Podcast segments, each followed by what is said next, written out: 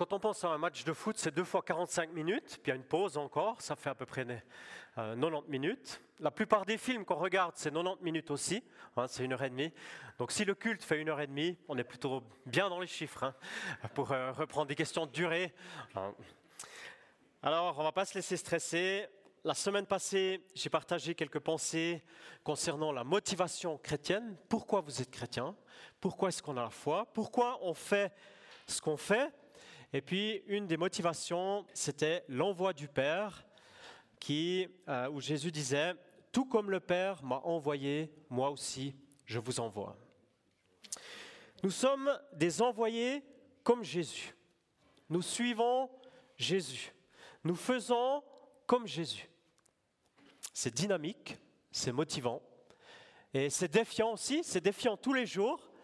Alors ce matin, je souhaite brièvement souligner une parole de Jésus.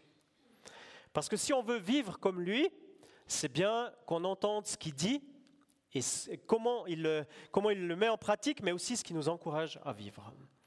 Et ce matin, je souligne une parole de Jésus dans l'évangile de Luc.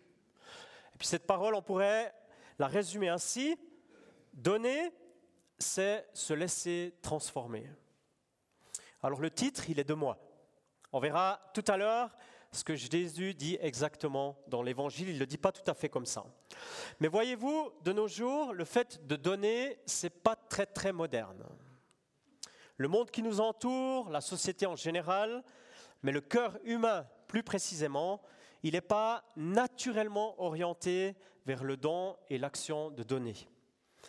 De manière naturelle, on est en général plus préoccupé par nos soucis, par notre parcours, par nos défis, par notre confort, par nos maisons. Essayez de vous souvenir, quand je dis donner, offrir, quelle est la dernière chose que tu as donnée? C'est bon? On essaye de lister, allez, on essaye de lister sept choses qu'on a données dernièrement. Qu'est-ce que tu as donné dernièrement? Dis un truc. Mais, pour de vrai, hein tu dis pas un truc pour me faire plaisir. Ce que tu as vraiment donné dernièrement. Un filet de saumon, d'accord hein Du temps, d'accord Deux Des sandalettes, trois. Un collier, des habits d'enfant, cinq. Des légumes, six. Des fruits. Bon, ça c'est comme des légumes, on reste à 6. Fruits et légumes, c'est 6. Un transport. Un transport. Alléluia. Il y a tellement de choses qu'on peut donner, ça ne se limite pas à ce qu'on vient de mettre ici dans les paniers. Ce matin, je souhaite partager, je l'ai dit, une parole de Jésus dans l'évangile de Luc. Ceux qui ont leur Bible, je vous invite à ouvrir, c'est Luc 6, les versets 36 à 38. Et les personnes qui n'ont pas de Bible, eh bien, je vous invite à regarder derrière moi où c'est affiché. Soyez pleins de bonté, dit Jésus, comme notre Père est plein de bonté. Ne jugez pas les autres et Dieu ne vous jugera pas.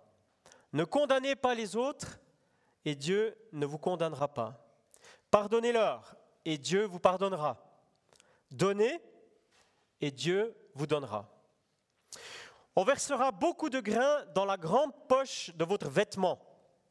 Les grains seront bien secoués, serrés et ils déborderont. En effet, Dieu vous donnera comme vous donnez aux autres. C'est tellement simple. Vivre avec Jésus, c'est passionnant, et puis ses enseignements sont passionnants, mais ils sont toujours défiants. Parfois un peu déstabilisants, en tout cas pour moi, parce qu'ils te remettent en question. Ils nous, interpellent, puis justement, ils nous transforment. Notre vie, elle est un peu secouée par les enseignements de Jésus. Et moi, je dis Alléluia, parce que c'est ça dont on a besoin. Et puis dans cette parole de ce matin, je soulève quatre points, quatre brèves pensées. On pourrait dire beaucoup de choses, mais je souligne dans ce que Jésus dit une chose à ne pas faire, deux choses à faire, et puis un cadeau à recevoir. OK? Ça vous va? Béatrice, tu veux dire quelque chose? Exact. L'église, c'est cadeau, l'amour de Dieu, c'est cadeau, les paroles de Jésus, c'est cadeau, partout, c'est cadeau. Et puis, on va, y arriver, mais d'abord, on va faire la petite traversée de la chose qu'il ne faut pas faire, et puis des deux choses qu'il faut faire. Jésus ne nous invite pas, ou il nous invite à ne pas juger, ni condamner. En langage d'aujourd'hui, on pourrait dire c'est pas ton job. Alors que chez nous, dans l'être humain en général, cette activité particulière du jugement, d'évoquer de manière proactive comme ça ce qui est bien, ce qui n'est pas bien, c'est plutôt naturel. Juger, ça veut dire qu'on pense savoir. Souvent d'après ce qui est visible. On se fait une idée rapide et on a le sentiment que c'est la vérité. D'après notre impression, notre vision des choses, on pense que la question, elle est là. Le problème, c'est simple, il est là. Il devrait, elle devrait, ou il y aurait qu'à, ou ben c'est normal puisque ceci, cela, ça donne ceci, cela. Tu vois, j'explique, je donne mon jugement, mon appréciation de l'événement et puis de la personne. Alors moi, j'ai pris mon manteau d'hiver avec moi, ici, parce que vous savez, quand on est habitant de Reconvier, après la foire Chindon, il faut s'habiller, hein, parce qu'on passe dans une autre saison. Hein. Alors j'ai pris mon manteau d'hiver déjà, comme ça. Oups, voilà. Voilà. Et puis j'ai des poches comme ça dans mon manteau. Puis c'est une illustration pour dire chaque jour je me promène avec un habit que j'ai. Et puis je vais voir euh, ce qu'il y a dans ma poche. J'ai trois petits instruments de mesure. Hein. Le premier c'est un mètre. Je me promène avec mon mètre comme ça. Ah oui, ça c'est grand. Hein. Je peux juger, ça c'est grand. Bien, je peux mesurer puis dire, ah mais ça c'est petit. Hein. Franchement c'est petit. Puis dans toutes sortes de domaines de la vie, ce que j'entends d'une personne, dans mes relations, mes contacts, une information que des fois je n'ai même pas vérifié, je peux dire ça c'est grand. Ou je peux mesurer puis dire ça c'est petit. Tu vois Et puis ça me fait une idée et je suis déjà en train de juger. Et puis j'ai un autre truc avec lequel je me promène toujours, euh, c'est un thermomètre. Ça mesure la température. D'un point de vue ou non, par exemple, hier, j'étais au téléphone avec Lina, elle m'a dit que Christian, il a plus de 42 de fièvre. Alors à ce moment-là, c'est vraiment très important de savoir d'utiliser cet outil pour la température. Mais dans un autre domaine, on peut aussi rapidement mesurer une atmosphère, une température globale, une ambiance, ou bien mettre comme un peu une étiquette comme ça. Allez, j'essaye quelques-unes. Vous savez, en Suisse allemande, les Suisses allemands, c'est comme ça. C'est toujours comme ça. Ou bien tu sais, moi, les étrangers, je trouve qu'ils sont tous comme ça. La température parmi les étrangers, c'est comme ça. Et puis alors les UDC, ça c'est chaud. Hein. La température, c'est chaud. Euh, dernièrement, mon fils, il a eu une rencontre avec quelqu'un de l'UDC. Peut-être que vous avez vu ça dans le journal. Il a pu lui donner un gâteau chaud, justement. Hein. Et puis dans toute cette aventure, il a rencontré quelqu'un à Reconvilliers, une personne adulte, qui n'est pas du même parti politique, qui est un petit peu de l'autre côté. Puis elle lui a dit tout simplement, mais t'as pas craché dans ce gâteau avant de lui donner? Euh, Mon fils, il était un peu surpris, il a dit, pourquoi? Non, non, je n'ai pas fait ça. Hein il faut faire attention avec ces étiquettes. Hein. On peut aussi tenter de mesurer la température d'une famille, d'un village, d'une église. Chez les Solbergers, c'est toujours comme ça. Hmm. Les tramelans, ils sont tous comme ça. Puis alors les malrais, je te dis pas. Hein. Les évangéliques, c'est comme ça. Les ménonites, c'est comme ça. La température, c'est comme ça. Puis j'ai encore un troisième petit appareil que je me promène, où je peux toujours mesurer aussi, mais ça c'est un appareil de sportif. Hein. peut-être que vous avez déjà vu, peut-être que vous n'avez pas vu. C'est pour mesurer le nombre de barres qu'il y a dans une balle. Et vous savez que la balle de foot, la balle de volley, la balle de rugby, la balle de basketball n'a pas besoin du même, euh, de la même pression d'air. Alors ça, ça te dit si tu es dedans ou si tu es à côté en fait. Ça te dit si tu es assez gonflé ou pas assez gonflé. Hein. Alors je peux me promener avec ça puis je dire celui-là il est gonflé. Hein. Ou bien au contraire, je peux dire bah, celui-là c'est un dégonflé. Hein. Je peux dire un tas de choses avec des appareils de mesure. Mais c'est ce que Jésus, justement, il ne nous invite pas à faire. Alors je vais ranger tout ça. ok Vous avez bien compris que c'est ce qu'il ne faut pas faire, hein, selon la parole de Jésus. J'enlève ma veste. Je me remets en mode euh, avant Chindon. Le réflexe, c'est toujours le même. Je me place dans la position de celui qui dit, qui pense, qui estime, qui juge, qui sait, qui finalement donne une étiquette. Et c'est ce que Jésus nous invite à ne pas faire, justement. Ce n'est pas mon job. Parce que je prends la place de Dieu.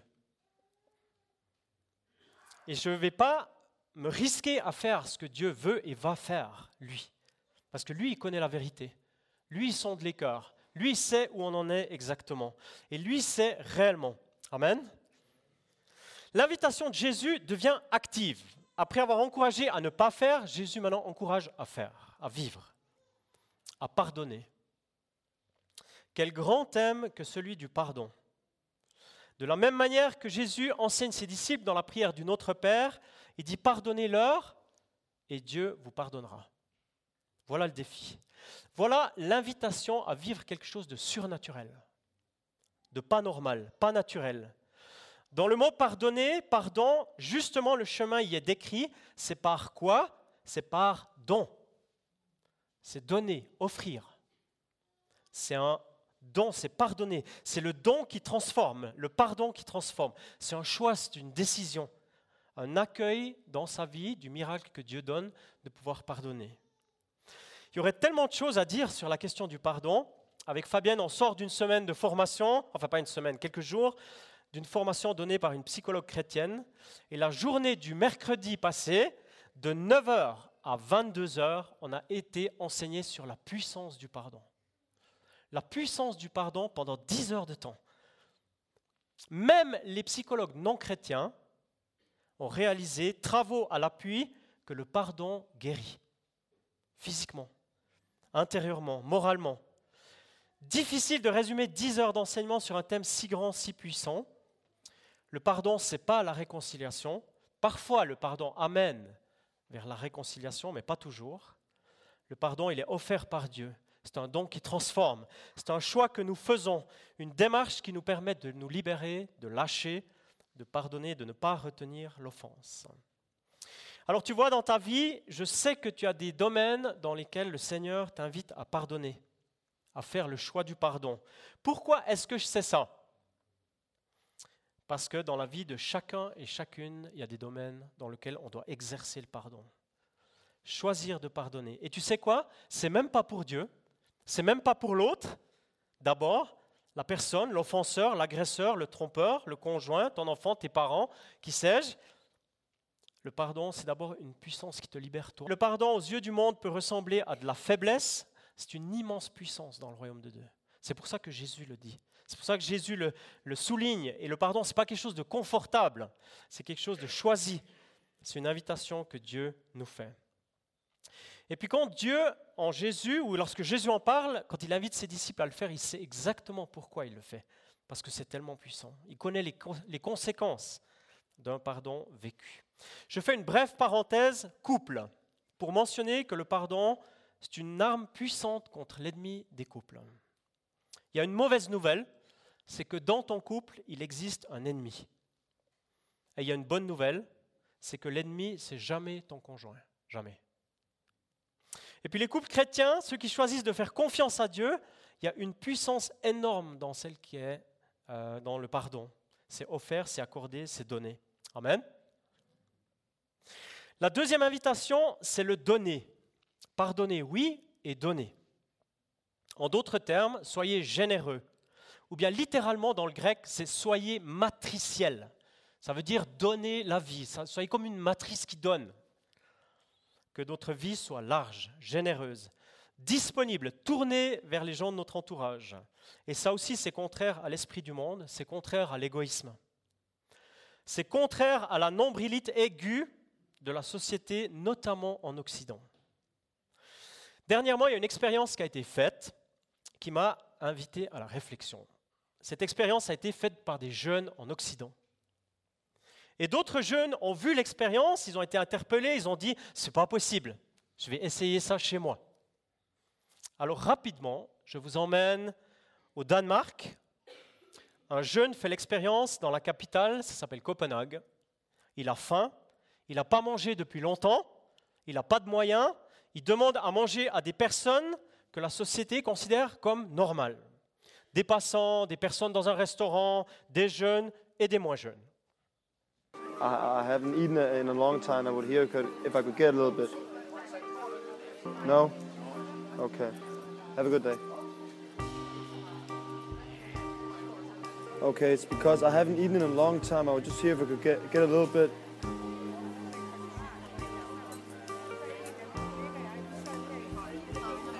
You don't have any? Okay. Ja, det jeg høre det, for jeg har ikke spist. Jeg vil høre, om I, havde noget, I kunne er. Voilà, l'expérience pourrait s'arrêter là. C'est difficile, le partage ça marche pas, c'est difficile. Mais c'est vrai, imaginez-vous, vous êtes dans un restaurant euh, et on vient vers vous puis on dit est-ce que tu peux partager un peu avec moi, franchement. C'est pas un réflexe naturel, hein. un inconnu en plus. Je sais pas qui t'es, je sais pas d'où tu viens. C'est dérangeant, c'est déstabilisant. Mais en fait, l'expérience se poursuit. On quitte les gens normaux et on s'approche de celles et ceux qui n'ont rien, les SDF, les pauvres, celles et ceux qui ont aussi faim et qui n'ont rien non plus. Alors une première personne s'approche d'eux pour leur offrir un repas, c'est cadeau. Ils reçoivent ce cadeau. C'est une grande chaîne de restauration rapide dont je ne dirai pas le nom. Et peu de temps après, on retrouve le même jeune qui a faim et qui pose la même question. Est-ce que tu aurais quelque chose pour moi?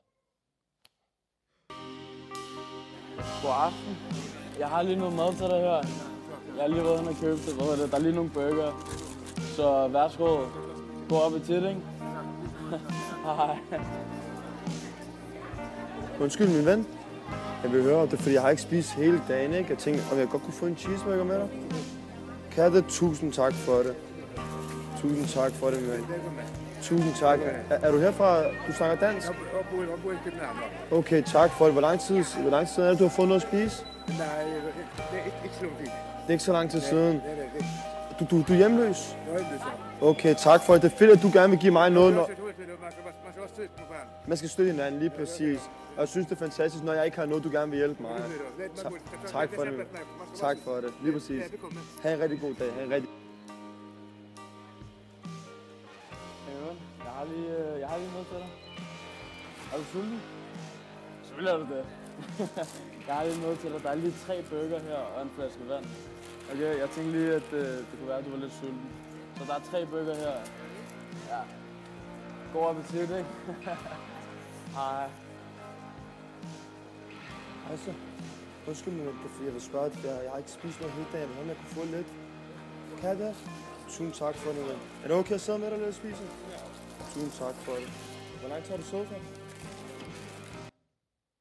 C'est impressionnant, hein. C'est impressionnant. Les amis, aux USA, en Occident, partout, c'est presque du 100%. Celui qui a rien et puis qui reçoit, il partage. Et celui qui a beaucoup ou presque tout, celui qui a reçu, celui qui est bénéficiaire de la générosité, partage et il est prêt à donner. Il partage le peu qu'il a reçu. Je trouve ça impressionnant et ça m'interpelle. Et en même temps, je dis Alléluia parce que ça rejoint cette parole de ce matin qui nous invite à donner.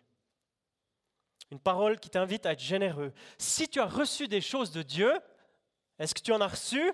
Si tu as reçu une situation, si tu as reçu des finances, des biens matériels, une maison, si tu te considères comme un mendiant devant Dieu et que tu sais que tes mains en fait sont vides, mais ça vient tout de Dieu, eh bien tu vas être ouvert au partage.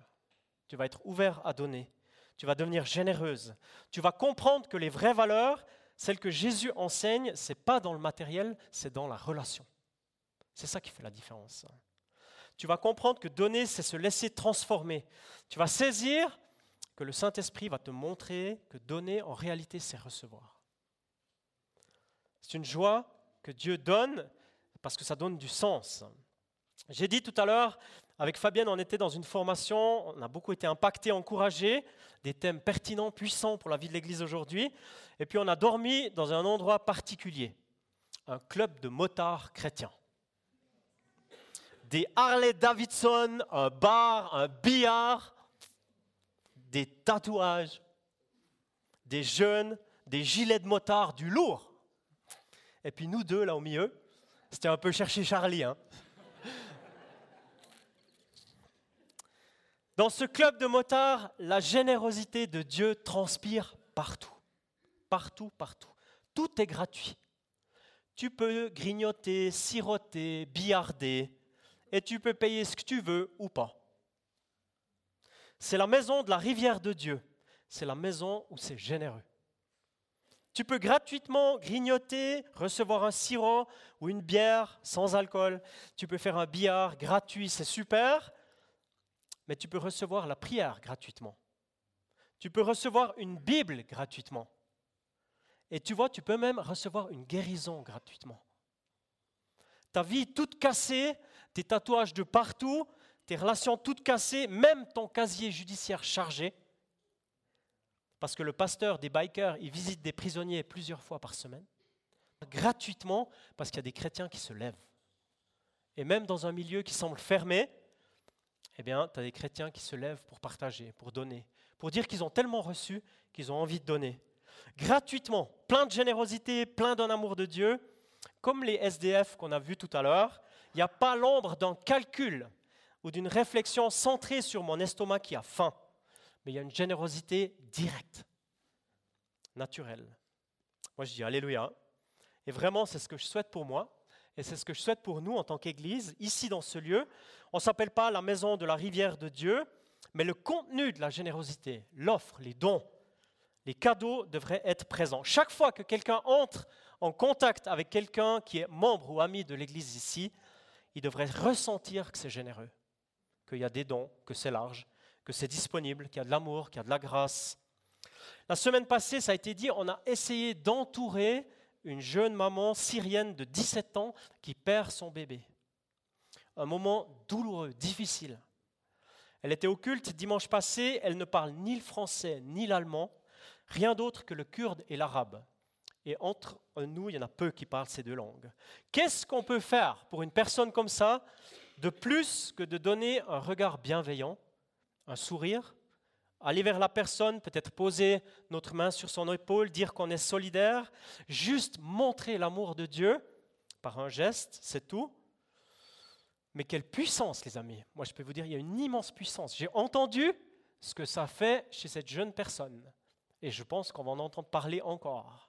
Mais quand on vient ici et qu'on sent l'amour de Dieu, qu'on sent qu'on est comme envahi par la grâce et l'amour de Dieu, c'est tellement puissant. C'est tellement puissant. Et c'est ça qui ouvre le cœur. C'est ça qui ouvre à recevoir un message, une parole. Quand on sent l'amour inconditionnel, généreux, donné comme un cadeau, qui c'est qui a l'audace d'aller vers des personnes qu'on ne connaît pas et juste les aimer avec l'amour de Dieu? Parce que c'est ça le job. C'est ça que Jésus nous invite à vivre. Si le Seigneur te donne et que tu accueilles cette réalité, ne pas juger, ne pas condamner, pardonner et donner, ta vie, elle déborde. Amen. Ta vie devient un cadeau que tu reçois et que tu donnes. Ta vie prend un sens différent ça devient puissant, aimant, pertinent. Je reprends mon image du manteau de tout à l'heure. Je n'ai pas fini avec ce manteau.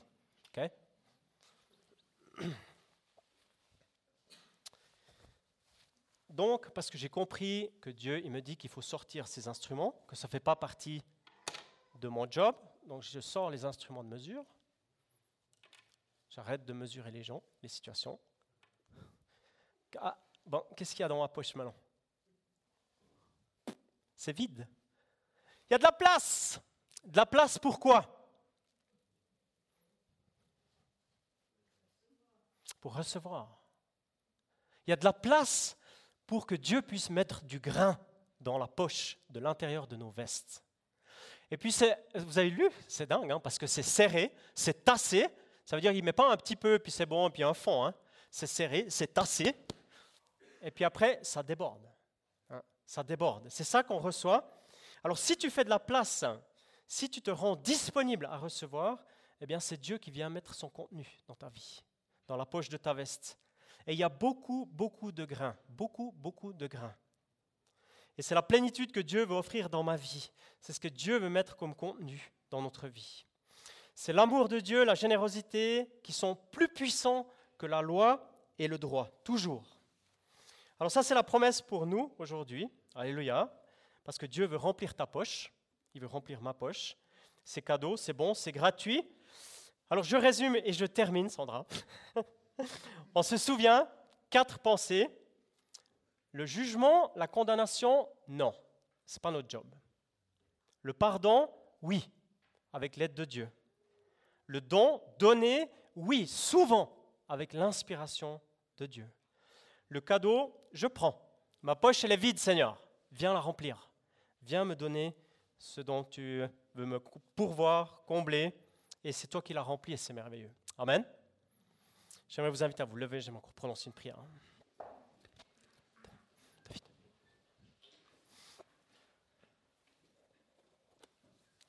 Seigneur, on veut te dire merci pour ce temps qu'on peut passer ensemble. Te dire merci pour ce que tu communiques ce matin à travers ton évangile. Merci parce que en toi, Jésus, c'est tellement généreux, c'est tellement plein de grâce. Tu es celui qui nous rejoint et que là où nous en sommes, eh bien, tu nous visites et tu nous aides à faire le pas suivant. Et ce matin, ce message, au final, il est tellement simple, mais il, est tellement, il nous rend tellement dépendants de toi aussi. On ne veut pas juger, on ne veut pas condamner, on comprend que ce n'est pas notre travail, que c'est toi qui le fais, parce que toi tu sondes les cœurs, tu connais les vies et tu sais tout des personnes. Et nous te prions que tu nous aides à pardonner et à donner, et que tu viennes remplir nos vies. Et nous savons que, alors que nous te prions cela, que nous avons besoin de toi, que ça ne vient pas tout seul, ce n'est pas naturel. Alors là où nous sommes, Seigneur, eh bien, viens nous rencontrer, viens nous visiter, viens nous aider à vivre avec le contenu que toi tu mets dans la poche du manteau que tu nous donnes pour vivre chaque jour. Et c'est vrai, même quand il fait plus froid, même si la saison elle est moins favorable, eh bien ce manteau, tu continues de le remplir des grains que toi tu veux donner. Et nous te bénissons pour cela. Merci parce que tu es présent ce matin. Tu es avec nous, tu es au milieu de nous. J'ai juste à cœur de faire un appel s'il y a des personnes qui se sentent concernées par ce premier point, ce jugement ou cette condamnation, qui ont comme une tendance à voir les choses avec un filtre de ce type. Et que, qui comprennent, et tu comprends ce matin que ce n'est pas ce que Dieu y veut pour ta vie. Eh bien, j'aimerais prier pour toi. J'aimerais t'inviter, là où tu es, juste à lever ta main, et tu le fais devant le Seigneur, tu ne le fais pas devant moi, tu ne le fais pas devant les voisins, mais tu le fais devant le Seigneur. Je prie que tu, je t'invite à lever ta main maintenant, que Dieu vienne enlever ce filtre de la condamnation et du jugement que tu as dans les yeux ou sur les oreilles. Ouais, le Seigneur te voit. Ouais. le Seigneur te voit. Le Seigneur te voit.